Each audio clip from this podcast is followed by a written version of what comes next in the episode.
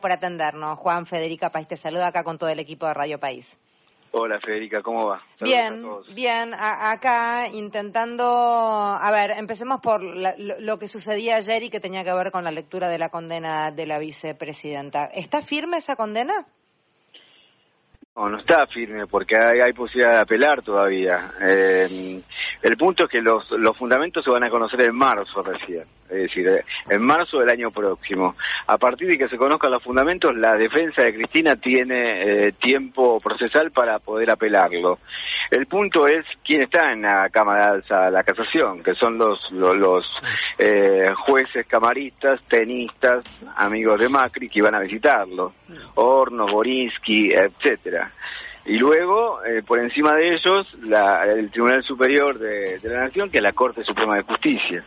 Así que, eh, digamos, eh, es una condena, fueron por, la, por el delito de mínima, administración fraudulenta, algo insólito, es decir, es algo realmente que no tiene explicación, cómo le van a endosar de alguna manera o van a acusar a la, a la máxima representante del Estado que en ese momento era presidenta de la Nación, por un delito administrativo. Eh, ¿Y por qué eso es raro?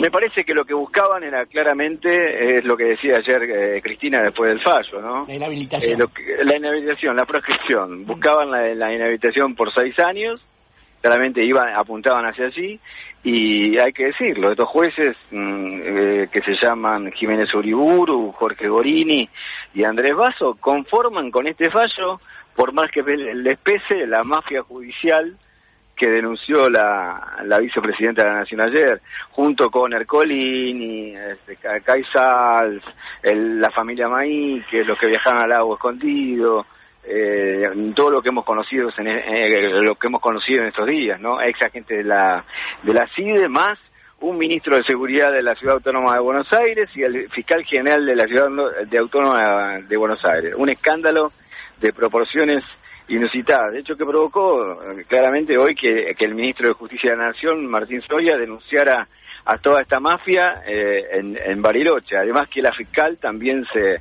se manifestó en ese sentido y, les imputó una, una serie de delitos. Y ahí, Federica y compañeros, habría que remarcar que el, el CEO de Lewis eh, habría incurrido en falso testimonio, eh, porque no admitió que, que, estaban los directivos de Clarín en su declaración testimonial, con lo cual eh, habría incurrido en un delito. ¿Qué tal, Juan Mario? La, la denuncia de fiscal es fuerte, ¿eh? es una denuncia muy cargada y contundente, hablando de este término contundente que tanto repartieron los muchachos de la oposición mediática, pero es un, una, una, denuncia realmente muy rotunda de todo lo que ha pasado allí y lo que se ocultó, el riesgo de dádivas, una serie de este, delitos en los que incurrió esta gente, ¿no? Sí, me parece que la fiscal eh, Echepare no le quedó más alternativa, digamos, ¿no? Porque eh, en los audios que, se dieron a conocer eh, hace unos días, a mí, por ejemplo, me llegó en el entretiempo del partido de Argentina sí. esa información. a, otros colegas le había llegado la noche anterior. Eh, mm, se había colgado en un sitio de internet hubo una serie de debates en, torno a eso, pero otro día si querés lo, conversamos, Mario, porque mm, yo creo que nosotros como periodistas tenemos la obligación ética y moral, aparte nos avala el Estatuto del Periodista, la ley, la Constitución y, los fallos de la Corte, como para poder dar a conocer estos hechos gravísimos que, que afectan a uno de los poderes del Estado. Es decir, que nos avala eh, la jurisprudencia para, mm, para dar esta información.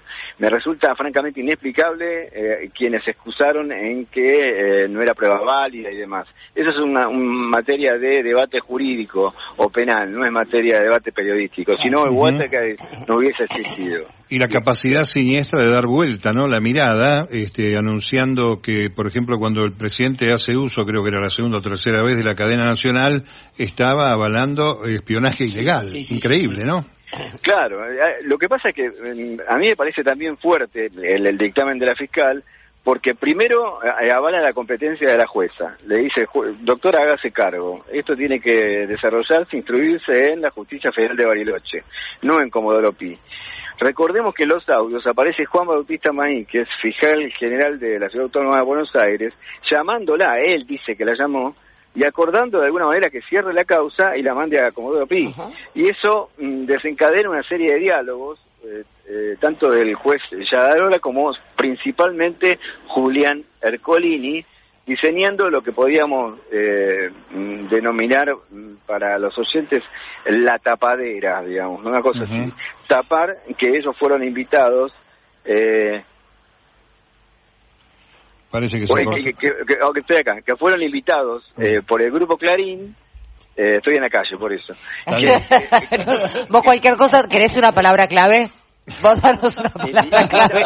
Claro, invitado, invitado por el grupo Clarín eh, en, en, la estancia del agua escondido de Lewis. Y ojo, porque Lewis tiene una transportadora de energía en gran parte de la República Argentina y es el poder real y no se no y, uno de los jueces que, que, está involucrado en esta mafia judicial es un juez camarista, es decir, una cámara de alzada que mm, tuvo una decisión determinada en relación a los, a los terrenos usurpados de Lewis en Lago Escondido. Y estos funcionarios fueron al cerro Perito Moreno que ninguno de nosotros, ni ninguno de los, de los 45 millones de argentinos y argentinas puede visitarlo, pero estos, estos tipos sí, estos tipejos sí, gastando em, eh, dólares en, vinos carísimos, comiendo asado en el Cerro Perito Moreno, que le pertenece a la soberanía de la República Argentina y no al magnate británico.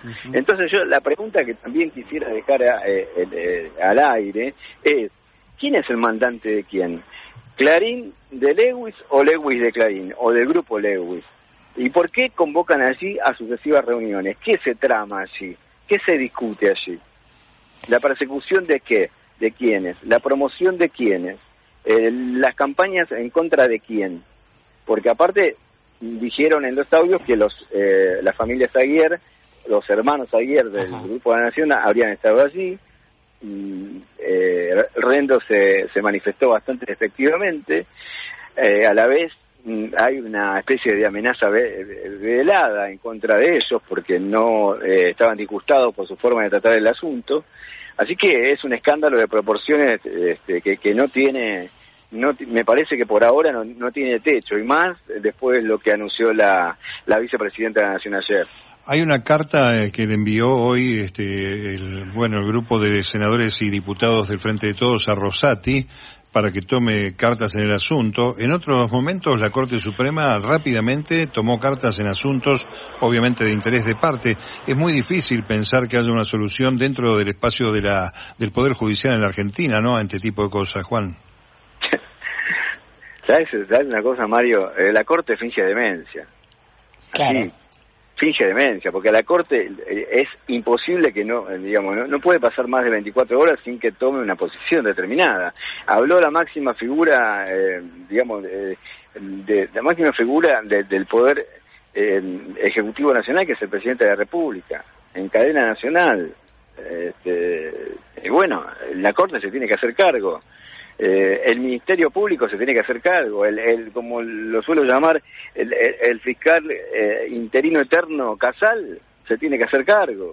Eh, la Ciudad Autónoma de Buenos Aires, llamativo, porque tanto la, la, conferencia de prensa de diputados y senadores del Frente de Todos como lo que sucedió en la legislatura porteña, hay un silencio este, que muy pocos medios replican eso, porque parece que la pauta que pone Horacio Rodríguez la, reta es muy importante, ¿no? Bueno, eh, para esto sirven los medios públicos, para dar a conocer lo que, demás, lo que los demás ocultan. Juan Alonso, quien está hablando, periodista especializado en judiciales. Para despedirte, Juan, preguntarte si crees que se va a llegar a hacer justicia en todo este caso. ¿Pasará de este barullo impacto que a veces provoca, a veces no tanto como debieran algunas noticias, y después pasa y otro escándalo tapa al siguiente y termina diluyéndose? Mira, yo quisiera, ya soy un hombre de 55 años, llevo más de 30 años de oficio periodístico, pero yo, yo quisiera hacer dos caracterizaciones. La primera es mm, de carácter eh, jurídico o, periodístico, eh, ponele. Eh, la defensa de la vicepresidenta seguramente apelará en todas las instancias y a inclusive remarco ya lo ha sostenido eh, por lo menos Ubeira, que, que, es el que está a cargo de la, de la causa del intento de asesinato, que va a recurrir a los tribunales internacionales. Está esa instancia también. Pero me parece que acá lo más importante es la acción política, la acción política, aquello que hablaba Juan Domingo Perón.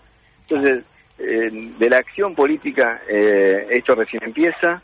Eh, no estoy de acuerdo con aquellos que dijeron que Cristina tiró del mantel y arrojó todos los, los vasos y platos al, al, piso. Me parece que Cristina tomó una decisión determinada. No se le puede pedir más nada a la vicepresidenta después de todo lo que ha hecho para la República Argentina y ahora es la hora del pueblo. Es la hora del pueblo en la República Argentina. Gracias, Juan, por hablar con nosotros. Que tengas una linda jornada. Clarísimo. Hasta siempre. Abrazo, Juan. Juan Alonso, periodista especializado en judiciales. Encontralos